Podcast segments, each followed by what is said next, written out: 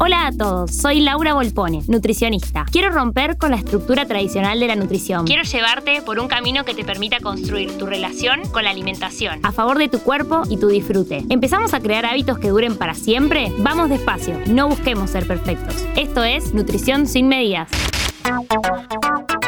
Nutrición sin medidas, con Lau Volpone.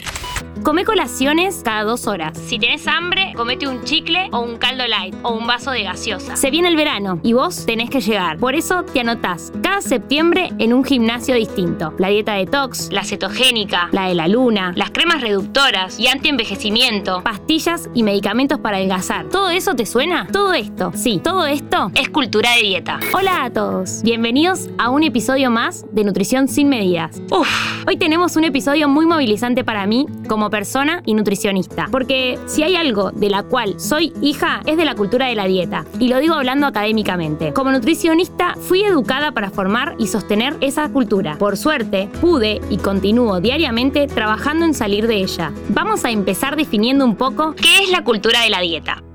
Es un sistema de creencias que gira en torno a la idea de que los cuerpos delgados son los más saludables y deseados y valiosos. La cultura de dieta promueve la pérdida de peso y un estereotipo de belleza que se vende como superior. Sí, te sentís obligado a gastar tu dinero y energía mental para lograr ese o ese estereotipo. Esa supuesta imagen o estereotipo se vende como salud y todas las personas que no tienen ese estatus o ese cuerpo son discriminados. Estereotipos que, como las modas, van cambiando. No solo cambian dentro de un mismo país, sino cambian a lo largo del mundo. ¿Alguna vez te pusiste a pensar quién creó esos estereotipos? Te dejo un dato curioso que ampliaremos en los siguientes episodios. Los cuerpos que más han cambiado a lo largo de la historia son los de las mujeres. Sí, las mujeres son las más afectadas por la cultura de la dieta. Y esta surgió como tal cuando las mujeres obtuvieron la posibilidad de votar. Si bien en numerosos estudios se muestra que viene desde muchísimo antes. ¿Podríamos pensar que la cultura de la dieta sostiene algún fin más dominante? que solo los cuerpos perfectos, y mirá que con eso ya es un montón. La cultura de la dieta se fundamenta en los supuestos de que todos los cuerpos pueden ser delgados y que cumplir con esa exigencia es cuestión de voluntad. Que la delgadez es sinónimo de salud. Comes menos de lo que gastás. Magia. Obtuviste la fórmula perfecta para ser delgada toda tu vida, que es necesario cuantificar y controlar el contenido energético de lo que cada persona ingiere.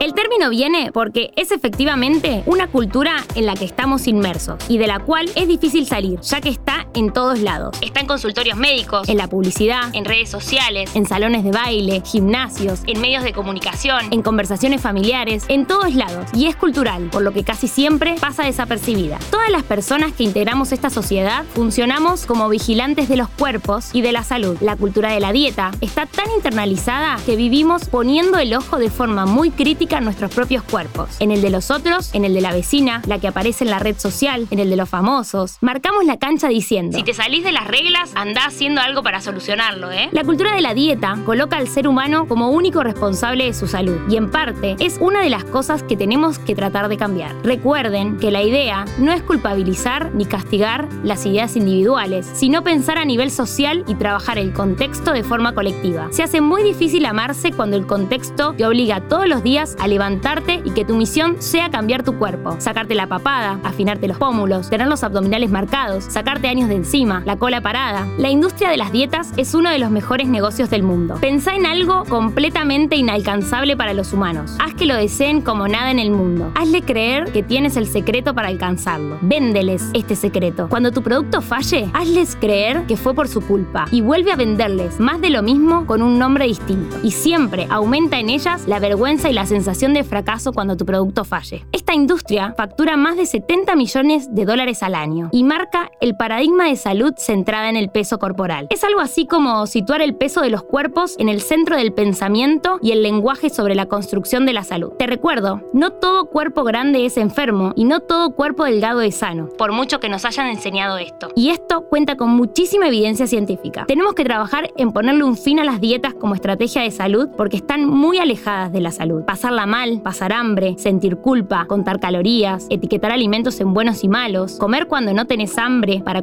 un mandato profesional, no puede ser una opción de tratamiento, porque comer no se trata de todo esto. Recuerden que pueden encontrarme en Instagram, TikTok y Facebook como arroba Nutrimentum. Nos vemos en el próximo episodio de Nutrición sin Medidas. ¿Querés auspiciar en Interés General Podcast? Escribinos a contacto.